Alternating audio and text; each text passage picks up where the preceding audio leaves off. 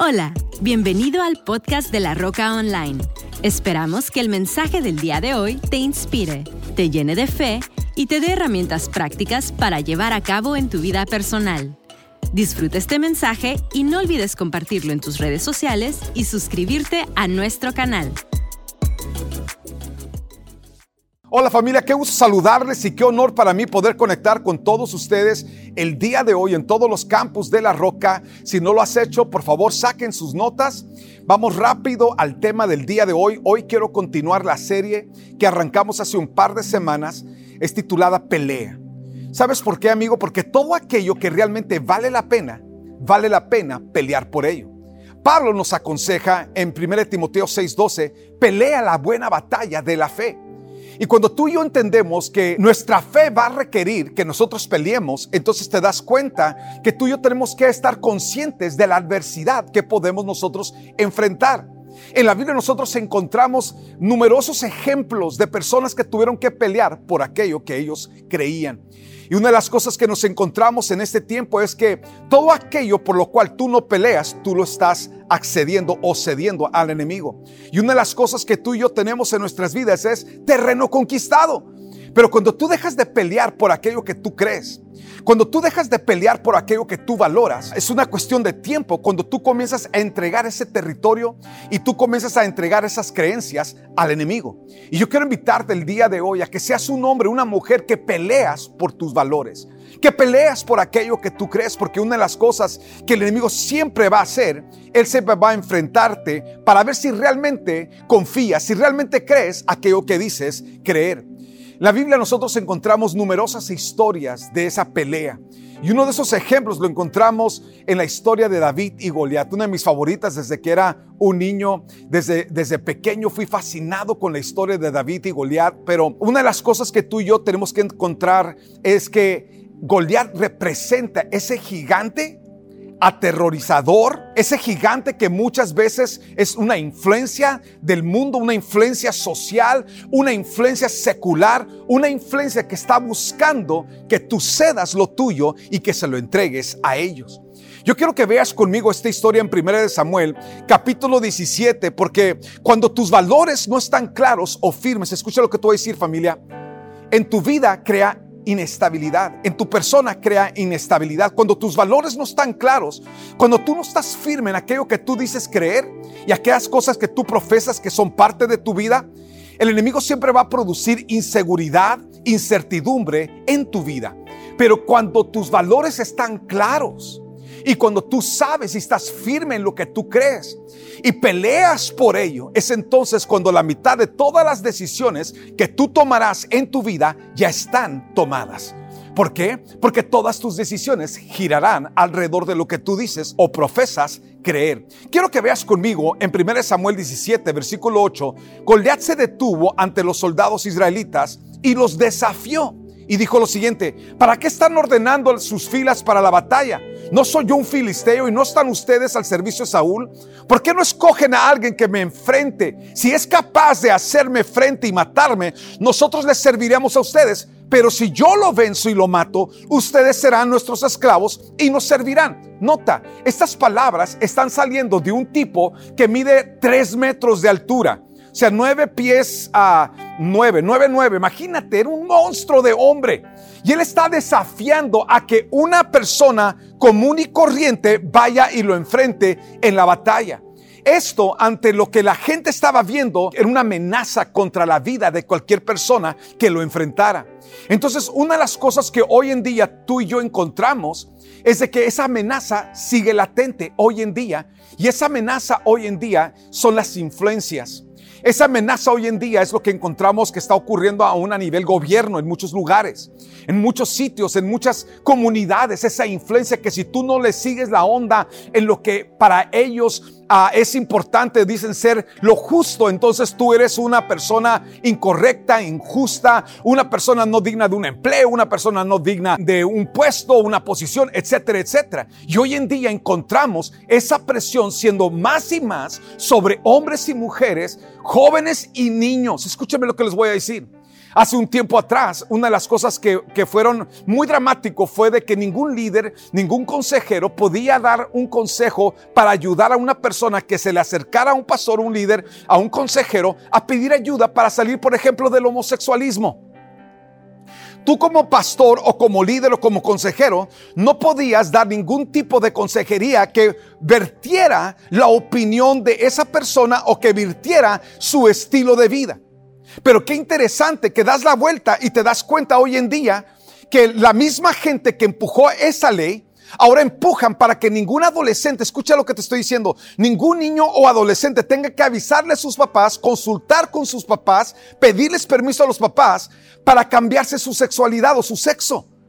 Qué importante entender cuáles son las modalidades que están ocurriendo hoy en día en el mundo y mientras que un montón de personas que dicen que dicen ser personas de valores están dormidos en sus laureles, mientras que todas estas cosas están ocurriendo bajo sus narices. Tú y yo nos levantemos conscientes de que no podemos ser las personas que cedemos a los Goliaths, los Goliaths de las influencias, los Goliaths de lo que está de moda, los Goliaths de lo que el enemigo está utilizando para traer destrucción a nuestra generación. Lo mismo que ocurrió en el tiempo de David, en el tiempo de Saúl, está ocurriendo hoy en día. Y tú y yo hemos sido llamados a ser personas que nos levantamos a hacerle frente a esa influencia y a esos Goliaths. Ahora, hay tres ataques fundamentales que todos nosotros enfrentaremos y que fue lo que estaba enfrentando la nación de Israel. Número uno, la presión de rendirnos. Una de las cosas que Goliat le dijo a la nación oye, ¿para qué se pone en fila? Nada más ríndanse. ¿Para qué pierden el tiempo? Nada más accedan a lo que está ocurriendo en este momento. Las palabras de, de Goliat fueron las siguientes. ¿Para qué están ordenando sus filas para la batalla? En otras palabras, cede a la presión social. Accede a lo que está pasando. Acóplate a lo que está ocurriendo. Hoy en día tenemos ese tipo de presión, lo mismo que Goliat estaba buscando hacer con la nación de Israel. Hoy en día encontramos a políticos, a, influencers, a personas que están totalmente comprometidos a una decadencia y a un degenere, a una destrucción de lo que es lo cabal, lo que es lo, lo que Dios nos ha llamado o cómo Dios nos ha llamado a vivir en esta tierra.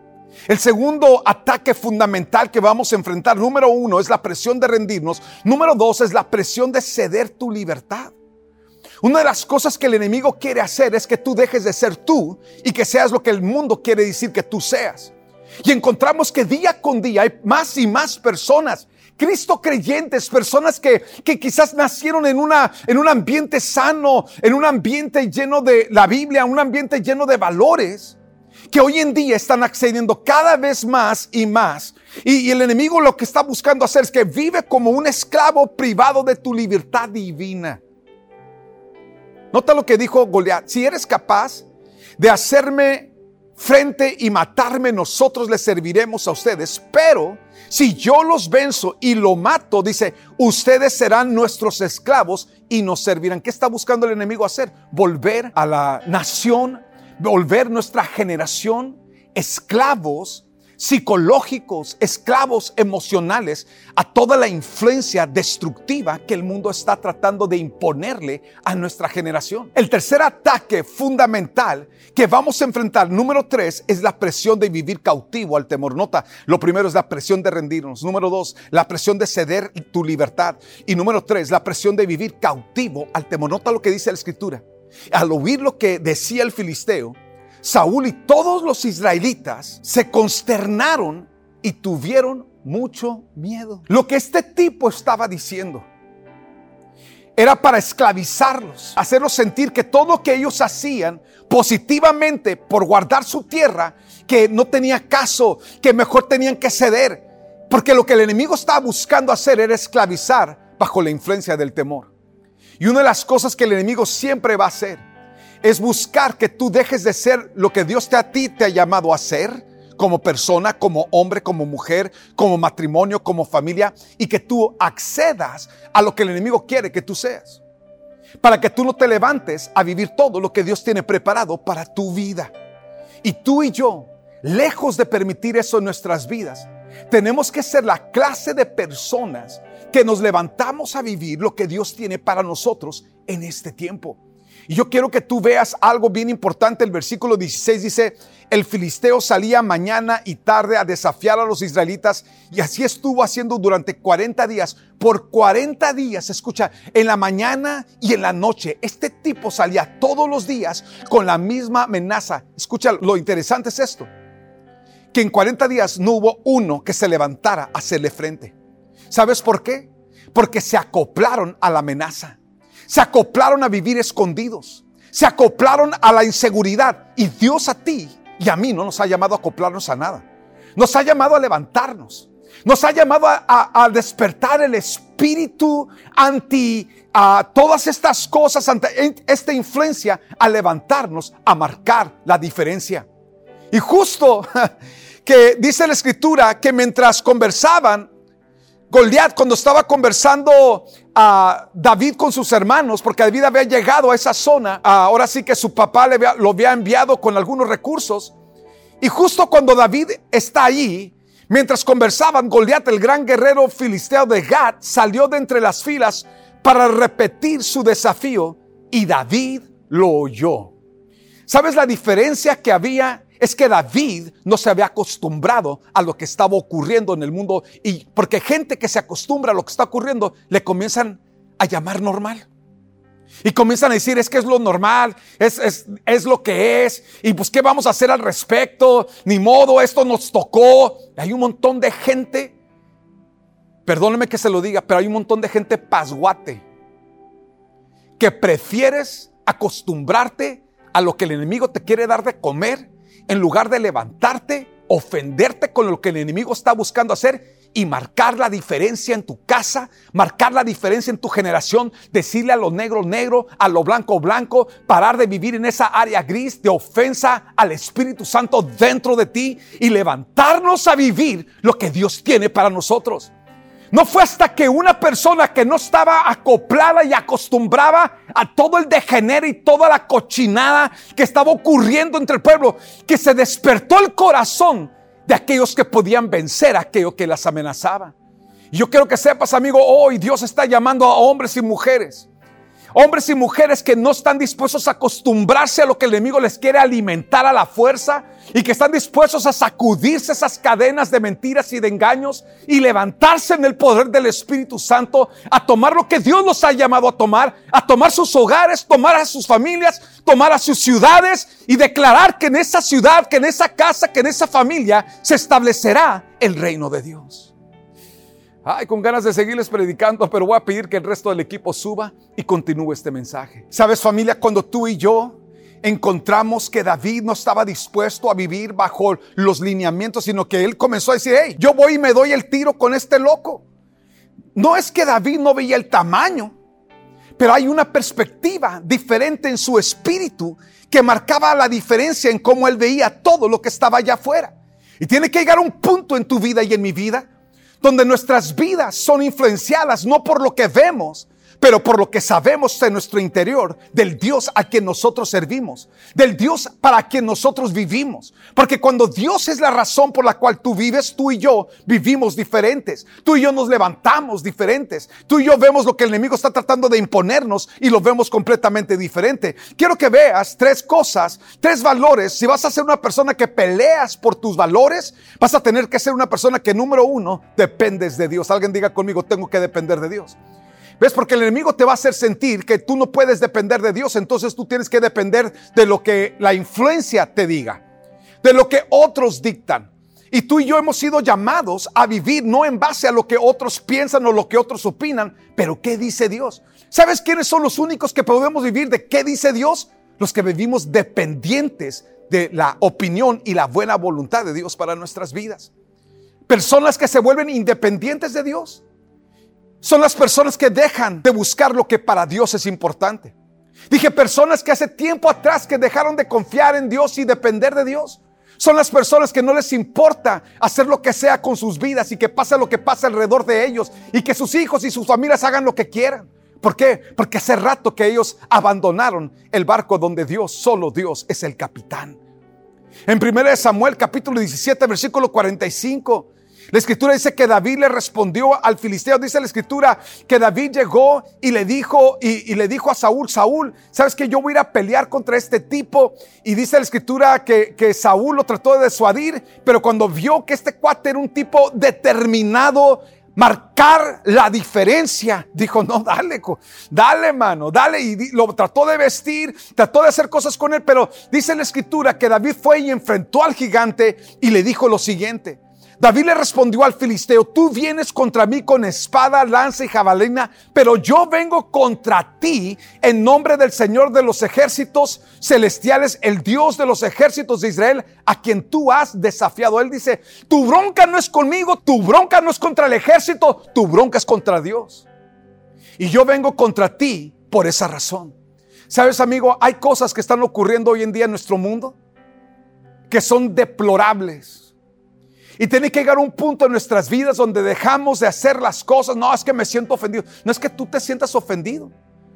Es que tiene que llegar un punto donde tú y yo dejamos de ser pasivos con aquello que ofende el corazón de Dios. Con aquello que ofende la opinión de Dios. Sabes, en tu casa si lo único que estás buscando hacer es imponer tu voluntad y decir, no, es que yo digo, es que yo mando, es que yo... Escucha esto, tiene que llegar un punto donde paras de ser tú al quien tú representas en tu casa y comienzas a representar a Dios en tu casa. Y le dices, ¿sabes qué? Mi amor, es porque porque Dios dice esto, porque la opinión de Dios es la siguiente, porque para Dios esto es importante y porque es importante para Él, es importante para mí, porque es importante para mí, es la razón que lo vamos a hacer en nuestra casa. Y tú paras de buscarle mil excusas por el cual estás dejando que cosas ocurran en tu casa y comienzas a ser un hombre, una mujer firme, sólida en tus valores. Pero si vas a ser un hombre, una mujer sólida en tus valores, vas a necesitar ser una persona que dependes exclusivamente de Dios. El salmista era un hombre que dependía de Dios. Salmo 56 dice, todo el día me persiguen mis adversarios, son muchos los arrogantes que me atacan. Cuando siento miedo, pongo en ti mi confianza, confío en Dios y alabo su palabra. Confío en Dios y no siento miedo. Nota la diferencia. David era un hombre que confiaba en Dios, que dependía de Dios. Saúl llegó a un punto donde dejó de confiar en Dios, de depender de Dios, estaba dependiendo de su ejército. Por eso tanto su ejército como él se estaban escondiendo. Porque ese gigante podía destruirlos a ellos, pero no podía destruir al gigante dentro del corazón de David. ¿Ves, amigo? Cuando Dios es la fuente de tu vida, entonces tú y yo buscamos honrar a aquel que es la fuente de nuestras vidas. Si vas a ser un hombre que peleas por tus valores, vas a necesitar ser una persona que dependes de Dios. Número dos, vas a tener que ser una persona que peleas con lo tuyo. En otras palabras, ¿qué es lo que Dios a ti te ha dado? Me encanta porque dice la escritura que David entonces fue con Saúl. Saúl le dice, dale para adelante y lo trata de vestir de su armadura. Y muchas veces el mundo va a tratar de vestirte de aquellas cosas que el mundo dice que son importantes que tú tengas para la batalla que tú tienes que enfrentar. Y yo quiero que sepas, amigo, que Dios a ti te ha dado todo lo que tú necesitas para las batallas que tú enfrentarás. Una de las cosas que me encanta es ver cómo Dios comienza a levantar y dice la escritura que luego Saúl vistió a David con su uniforme de campaña, le entregó también su casco de bronce y le puso una coraza y David lo se ciñó la espada sobre la armadura e intentó caminar pero no pudo porque no estaba acostumbrado y le dijo, no puedo andar con todo esto, le dijo a Saúl. Nota, no estoy entrenado para ello, de modo que se quitó todo aquello. Dijo, ¿sabes qué? A la goma, yo no necesito nada de esto. Y tú no necesitas nada de lo que el mundo dice que tú necesitas. Te voy a decir que sí necesitas. Necesitas lo que Dios a ti te ha dado. Necesitas una palabra en tu corazón. Necesitas lo que Dios te ha puesto en tu mente. Necesitas ser el hombre con la visión que Dios te ha dado. El hombre con los dones que Dios te ha dado. La mujer que Dios te, la mujer con los dones que Dios te ha hecho a ti que tú seas. Tú no necesitas lo que el mundo está buscando ofrecerte para tus victorias. Tú necesitas solamente lo que Dios a ti te ha dado para que tú te levantes a hacer aquello que Dios a ti te ha llamado a hacer y marcar la diferencia en tu generación. Salmos 12, versículo 1 dice, levanto la vista hacia las montañas. ¿Viene de ahí mi ayuda? O sea, mi ayuda viene de las montañas. Dice, mi ayuda viene del Señor, quien hizo el cielo y la tierra. Él no permitirá que tropieces. El que te cuida no se dormirá. Alguien diga conmigo, yo soy guardado por Dios. Sabes que una de las cosas que Dios está diciendo es que Dios no va a permitir tu ayuda y mi ayuda viene de alguien diga conmigo, mi ayuda viene del Señor. ¿Sabes? Porque muchas veces personas están dispuestas a comprometer sus valores, sus creencias, lo suyo, por aquello que a alguien más le ofrece como seguridad. Tú y yo tenemos que entender la única seguridad que tú y yo tenemos viene de la mano poderosa del Dios que te llamó, del Dios que te escogió, del Dios que te cabrió, del Dios que ha dicho tú eres mío, yo soy tuyo. Y yo voy a estar para tu defensa, yo voy a estar para tu provisión, yo voy a estar para todo lo que tú necesitas. Pero tenemos que ser personas que número uno dependemos de Dios y número dos peleamos con lo nuestro. Dije, peleamos con lo nuestro. Quiero que veas algo que dijo Tony Evans, me encantó. Dijo, no magnifiques los problemas, magnifica a Dios, que Él se encarga de respaldarte para tu victoria, para tu victoria. Primera Samuel 17:40 dice, luego armado únicamente con su vara de pastor y su onda, comenzó a cruzar el valle para luchar contra el filisteo. ¿Con qué luchó David? Con lo suyo. ¿Qué es lo que David tenía? Su onda. ¿Qué es lo que David sabía usar? La onda y, y la vara. Son las dos cosas que David sabía usar y son las dos cosas que él necesitó ante Goliat. Quiero que tú entiendas, amigo, amiga, que tú ya tienes todo lo que tú necesitas. Tú ya tienes la presencia de Dios que te va a guiar, que te va a dirigir. Tú ya tienes lo que tú y yo necesitamos para levantarnos y pelear por nuestros valores. La tercera cosa que dice la escritura, la tercera cosa que encontramos nosotros, y tú y yo tenemos que entender esto, que tenemos que saber pelear para ganar. David no, no salió nada más a pelear. Dije, David no salió nada más a pelear por lo que él consideraba que era importante. Él salió a pelear, pero para ganar. Dice la escritura, escucha esto, léelo conmigo en 1 Samuel 17, 40, dice, tomó cinco piedras lisas de un arroyo y las metió en su bolsa de pastor. Ahora muchas gentes han preguntado, ¿por qué tomó cinco, cinco piedras? Bueno, dicen que los teólogos que en los tiempos de Goliat, justo de la misma zona donde él era, habían otros cuatro gigantes. Y piensan los historiadores que esos cuatro gigantes eran parientes o eran hermanos de, Goliat. Entonces que tomó cinco, dijo, en caso que le brinque otro hermano, pues también le toca otra pedrada. Dijo, tomó cinco pedradas, cinco piedras. Pero dice la escritura, nota lo que dice, y cuando Goliat se acercó para atacarlo, David fue corriendo para enfrentarse con el... ¿Qué? ¡Qué loco David! Está este gigante y este tipo era un, cuate pequeño. Dice la escritura que hasta se ofendió Goliat cuando salió David. Dice que soy un perro para que me meten un chamaco. Pero salió corriendo David al gigante porque David no veía el tamaño del gigante. Él, él estaba cegado por el tamaño de su Dios. Escúchame lo que te voy a decir. Muchos de ustedes están cegados por gigantes en sus vidas. Hay gigantes financieros, hay gigantes morales, hay gigantes que se han puesto, te han, te han metido en el cerebro y que el enemigo está utilizando para cegarte de que tú veas que mayor es aquel que está en ti que todo aquello que está en el mundo. Pero hasta que tú no estés comprometido con el Dios dentro de ti, nunca vas a ver al Dios que te puede dar victoria en el mundo en el que tú estás. Mientras tú sigues cegado por esos gigantes allá afuera, nunca puedes ver al gigante que tú llevas dentro. David salió corriendo y se le echó, en, se le fue al gigante y dice que metió la mano en su bolsa de pastor y sacó una piedra. La lanzó, dice, la lanzó con su onda y golpeó al filisteo en la frente. La piedra se le incrustó allá a Goliat, se tambaleó y cayó de cara. Nota, de cara en el suelo. ¿Qué pasó con David? ¿Qué, qué hizo David contra Goliat? Lo noqueó. Lo noqueó. ¿Qué hizo David? Punto seguido, versículo 51. Después David corrió y sacó de su vaina, ah, para todos mis amigos colombianos, su palabra es bíblica, ¿sale? Sacó de su vaina, y yo sé que para los que están escuchando esto que no son colombianos, diciendo, pero bueno, los colombianos y los venezolanos y todos los de Sudamérica entienden esta palabra y me salieron bien bíblicos. Nota lo que dice, y sacó de su vaina la espada de Goliat y la usó para matar y para cortarle la cabeza. ¿Qué hizo? Peleó para ganar. Sabes, algunos de los que estamos escuchando el día de hoy, tú tienes que parar de pelear por pelear. Algunos de ustedes nada más son, son, son tan irritables que se pelean por pelear. Tú y yo no somos llamados a pelear por pelear, somos llamados a pelear para ganar. Y Dios te ha llamado, Dios te ha escogido y te ha llamado a pelear la buena batalla Para de pelear con tu esposa, para de pelear con tu esposo, para de pelear con tus padres o con tus hijos o con tus líderes. Para de pelear la batalla equivocada. Comienza a pelear por aquellas victorias que Dios te quiere dar, por tus valores, por los principios que Dios te... Qué importante que te levantes a todo lo que Dios tiene para tu vida. Yo quiero invitarte que ahí donde tú estás, inclines tu cabeza, cierres tus ojos y digas conmigo, Padre, gracias por tu palabra. Porque hoy yo entiendo que soy llamado a pelear y el día de hoy, dile conmigo, Padre, el día de hoy yo determino que pelearé por los valores tuyos para mi vida.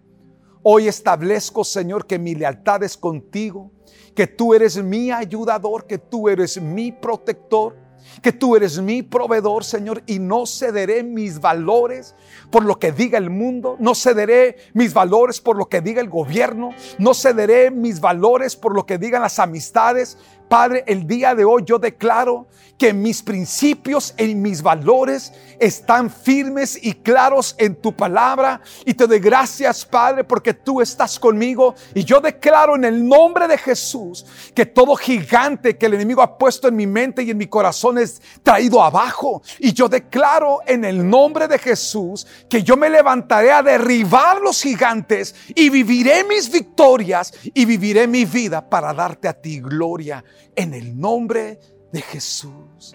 En el nombre de Jesús. Gracias Padre por tu palabra. Gracias Padre por tu presencia. En el nombre de Jesús. Con toda cabeza inclinada y todo ojo cerrado, amigo, amiga. Si tú te encuentras alejado o alejada de Dios. Yo quiero que tú sepas que tú eres una presa fácil para el enemigo.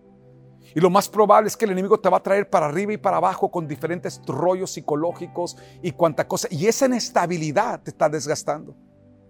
Es más, algunos de ustedes batallan con depresión y con todo tipo de opresión psicológica por causa de esa inestabilidad en tu vida. ¿Sabes qué? Porque se tiene que aclarar quién es el Señor de tu vida. Yo quiero invitarte a que hoy Jesús sea el, el único Señor de tu vida. Y si ese hombre, si esa mujer eres tú, y tú necesitas hoy arreglar tu vida con el Señor ahí donde tú estás, inclina tu cabeza, cierra tus ojos y dile con todo tu corazón, Padre Celestial, yo reconozco esa inestabilidad que he permitido en mi vida. Esa falta, Señor, de aclarar. Yo te pido, Padre, que perdones mis pecados. Borra la rebelión de mi corazón, la dureza de mi vida. Perdóname, Señor, hoy. Aclaro con todo mi corazón. Jesús, sé tú el Señor de mi vida. Yo hoy declaro y confieso que tú eres el Señor. Y a partir de hoy te invito a que seas el que guía mi vida conforme a tu voluntad, Señor. Padre, gracias por amarme. Perdóname, Señor, lávame, límpiame. Ayúdame a vivir el resto de mi vida conectado a tu corazón. Te lo pido, Padre, en el nombre de Jesús. Amén y amén. Les amamos, familia. Les amamos. Que Dios les bendiga que tengan un excelente día y una super semana. Esperamos que este mensaje haya llegado a tu corazón. No olvides suscribirte a nuestro canal y compartir este podcast con alguien más. Para más información de La Roca, visita www.larocacc.com. Hasta la próxima.